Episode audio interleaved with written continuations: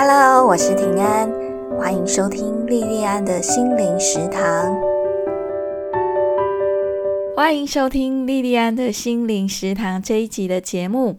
前阵子，我有个好朋友打电话跟我哭诉工作上的事情。我给这个朋友一个名字，好叫 Emma，因为我身边没有叫 Emma 的朋友。Emma 跟我哭诉她公司里面的事情。那会跟我抱怨的原因，是因为他主要是要抱怨一个人，那一个人是我们之间共同的朋友。我接到这通电话，我才知道说他住院了。那住院的原因是因为后来检查出来，发现他得了蛮严重的自体免疫疾病。艾玛她年轻漂亮，而且看起来很健康。我认识她很多年，没有看过她有什么比较不好的情绪。工作上表现很好，然后他的老板也很喜欢他。我觉得他的人生可以说就是一切都很圆满这样子。除了他结婚以后一直想要怀孕，可是就一直怀不上，这个在他对他来讲一个小小的遗憾以外，我觉得大概扣掉这一点，他的人生应该是一百分吧。可是我完全没有想到，说他看起来没有负面情绪，看起来健康美丽。其实他的生命里面也还是有阴影的哦，因为他其实是一个心思很细，而且非常体贴的人。那也是因为这样子的一个性格，所以他在工作上，还有他私人的领域上，其实常常默默。就吞下很多的辛苦，也常常受了伤，不太会跟别人讲。艾玛让我想到，说我很多年前离开职场最直接的原因，也是因为自体免疫疾病。通常造成自体免疫疾病的原因就是压力。那我那时候在金融业十几年，长期一天工作都是十五六个小时。就整个人就是过劳这样，而且几乎没有假日，因为我那时候看的是国际盘，台湾的假期国外没有放假，国外的假期台湾没有放假，所以我几乎假期也都在工作。那因为长期的过劳，那再加上压力，后来我的整个身体的免疫系统就乱掉了。可是工作的累其实是还好的，职场里面。最累的其实是人际关系，比方说很频繁在找你麻烦的老板，比方说同事之间的小团体或是勾心斗角。我离开职场大概十年左右，后来好不容易又回到职场，进入一个专业的媒体工作，我是非常珍惜这一份工作的。可是就。很遗憾的，又遇到职场霸凌。我觉得最霸凌最惨的，不是我的主管在办公室这样公开场合对我很大声的咆哮，或是做很多非常恶毒的人身攻击，而是他攻击你的时候，你也会攻击你自己，你也会对自己有很多的自我怀疑。我那时候有好几个月的时间。每个礼拜天过了中午，我就非常非常忧郁，我就很希望说时间可以不要继续往前走，可以不用开始接下来很心惊胆战而且非常痛苦黑暗的五个工作天。我不知道你有没有类似这样的经历，如果没有，我觉得那你一定要好好的珍惜你的幸运。可是，如果你也曾经或是正在经历职场上、工作上，或是生命里面的一些不大舒服的情况，那今天我要跟大家分享的韩剧《我的出走日记》会是一部非常适合你，而且我相信一定可以带给你疗愈的一部作品。《我的出走日记》在今年二零二二年大概年中。中间的中年终的时候，讨论度非常高哦。他这个故事大概呢，主要是在讲连家三个姐弟妹他们的生活，还有一个神秘的巨先生跟他们之间擦出的一些火花。这个连家的三姐弟妹呢，都是普通的上班族，他们跟父母一起住在离首尔首都首尔有一段距离的地方，叫做山浦市。平常上班日呢，他们就每天搭单程一个半小时的公车转地铁到首尔上班，下班再搭一个半小时的地铁转公车回家。假日的时候，他们就帮忙家里面在田里面的农事。那这三个姐弟妹里面的第一主角是老三，老三是金智媛演的连美珍。连美珍她是在一家大公司里面担任约聘雇员，性格很内向，然后不善社交，也讨厌社交。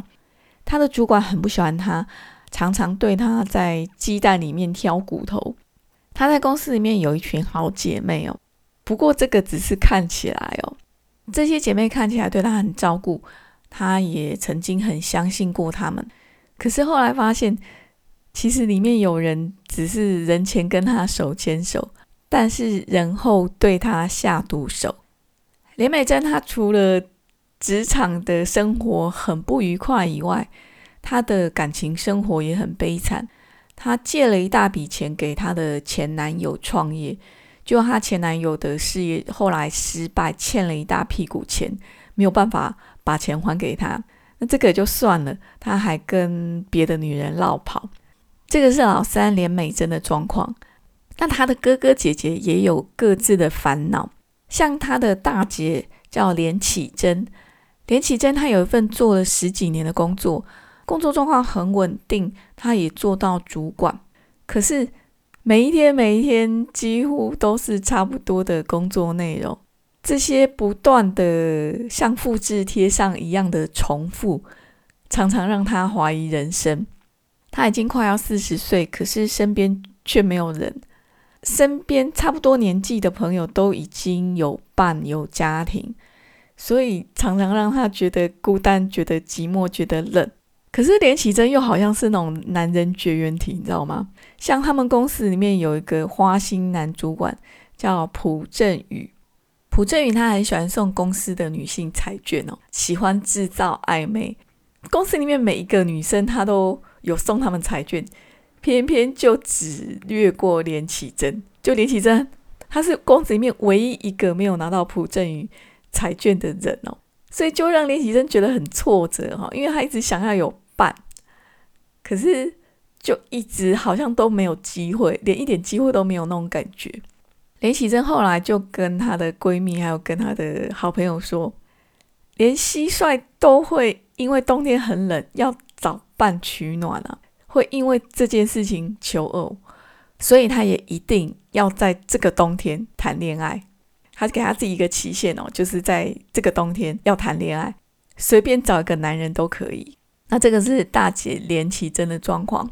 那老二叫连昌熙，连昌熙他的工作算是还蛮顺利的，他的主管跟客户都很相信他，然后他也有一群可以讲真心话的哥们。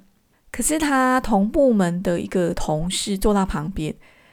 常常扯他后腿，然后话有很多，就让他觉得非常非常讨厌。在感情生活上面，他每次谈恋爱，只要到了关键的时刻就会分手。他把所有这些感情不顺的原因归咎在经济。他说所有的事情都是在车子里面发生的，没有车就没有办法谈恋爱。可是他爸爸在经济上又不帮忙他买车，通勤时间很长。也让他没有办法好好跟女朋友约会，所以他觉得，如果他有能力可以搬到首尔生活，他所有人生的困难都会一次全部解决。连美珍就很怀疑他哥哥的想法哦，真的离开蛋白区到蛋黄区的首尔生活，所有的问题就会自动消失不见了吗？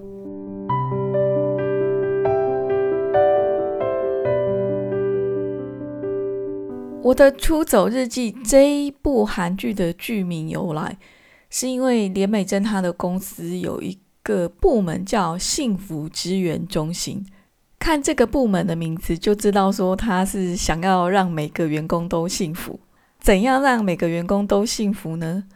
这个部门的主管叫苏香琪，苏香琪就认为说，幸福呢，就是每个员工都参加至少一个以上的同好会，其实就是类似我们的社团的意思哦。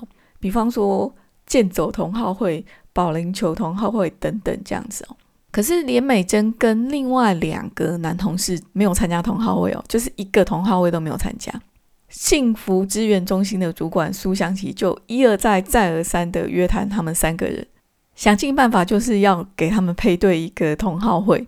后来这三个人觉得很烦哦，就干脆自己成立一个同好会，这样才可以摆脱苏祥琪一直找他们哦。那他们就成立了这个同好会，叫做出走同好会。那为了要跟苏湘琪交代说，这个同好会不是只是拿来敷衍公司哦，所以他们也很认真的给这个同好会宗旨跟原则哦。这个同好会有三个宗旨哦，这三个宗旨就是不假装幸福，不假装不幸，诚实面对自己。那原则呢是不给予建议，不给予安慰。然后这个同好会做什么事情呢？就是在他们聚会的时候分享他们自己的出走日记。我自己也是一个很内向的人哦，在内外向的光谱上，我跟连美珍一样，都是属于那种内向极端值的人哦。其实内外向它并不是一个就是绝对外向或是绝对内向，而是一个像光谱一样的东西。前几年关于内向的研究很多，内向、高敏感这些这些书籍很多。那我其实读了不少啊。那这些书都会有一个测验哦，都会测验说，哎，你你的内外向指的光谱大概在哪里哦？我做出来的数值都是那种，比如说满分是一百分的话，我一定都是那种九十几、九十五、九十六，就是属于那种非常非常内向的那种人。所以我在看这部韩剧的时候，我对连美珍是有非常多同理跟投射的。比方说，我跟连美珍都一样不喜欢社交，觉得社交是非常劳心劳力的事情。在团体里面，我们也喜欢安静的在角落里面。那其实他们这个出走同好会的这三个人，都是属于这样性格的人，所以那时候他们一直被约谈的时候，他们这三个人其中之一的男同事就在抱怨说，他们就不可以放任内向的人待在自己的小角落吗？还有他说，连吃饭时间都搞得很有压力，我有需要认识全公司的人吗？我干嘛跟其他部门的人变熟？连跟自己部门的人都很难变熟了。我对这个男同事抱怨的这个东西，我就非常非常能够理解他在讲什么。我的出走日记，它的英文片名是《My Liberation Notes》。那有些地方就会直接把剧名翻译作《我的解放日记》。关于解放呢，表面上看起来好像是出走同好会的这几个人。再透过写出走日记，这出走日记是叫 Liberation Notes 啊。透过写出走日记的方式去寻找自我的解放。可是实际上，这部韩剧里面的每一个人都在找自己的解放之路，一条让自己真正自由的路。而这一条路不是在外面，而是在我们自己身上。就如同具先生他很认真对连美珍提醒的。他提醒他说：“你要更认识你自己。”我觉得生命里面的问题不会因为有一辆车，或是有能力住到蛋黄区，或是有个伴，就可以通通解决。人生是好不容易过了这关，还有下一关。以前念书的时候，我以为考上大学，人生就会顺利。就谁想到说，大学快要毕业的时候，才发现说，哦。接下来好迷惘啊！我们一路跟着社会的期待，努力工作赚钱，在大家觉得应该的时间结婚生小孩。我们跟着主流价值一道道自以为跨过的坎，可是每一道坎跨过去之后，都只是迎向另外一个阶段的问题，另外一个阶段的关卡。在这部戏里面有一个。跟年龄有关的桥段哦，是连美珍的大姐连启珍，她就大拉拉的在餐厅里面跟她的好朋友，那声音音量有点大，就在讲说五十岁的人应该活着就没什么目标，跟动物吃草一样哦。很巧也很不巧的，就是他隔壁桌的那一桌女客人，就是都是五十岁以上这样子。那隔壁桌的女客人听到以后呢，就很大气的回应他说：“我本来以为到了三十岁自己会很帅气，结果只是一场空。接着想，四十岁我会怎么生活？五十岁呢？活着要干嘛？那是不是就不要活了？结果五十岁还是一样。”五十岁真的会来得很突然，那种感觉很像十三岁的时候稍微睡个午觉就突然醒来一样。这个是那个隔壁桌女客人讲的话哦。这段话我其实非常有感觉哦，因为我离五十岁也很近了哦。到这个年纪，真的会觉得时间真的过得很快很快哦。我以前以为说，就算四十岁没有办法不惑。五十岁总可以了吧？可是实际上，像我现在已经快要跨过五十这条线，我还是非常多的困惑，非常多的迷惘。对于生命与生活，我也还是依然懵懵懂懂的，在寻找我自己的解放之路。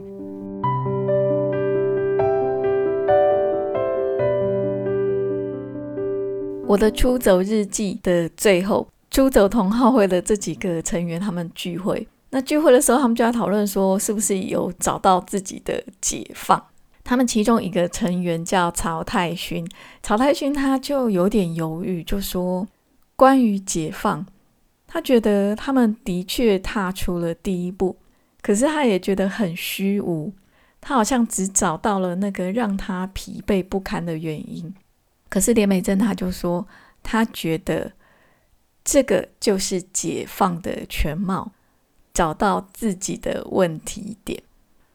我想，我们每一个人生命里面都有各式各样的问题，要处理这些问题的第一步，其实就是要先看到自己的问题。当我们看到自己的问题，疗愈跟解放也就开始了。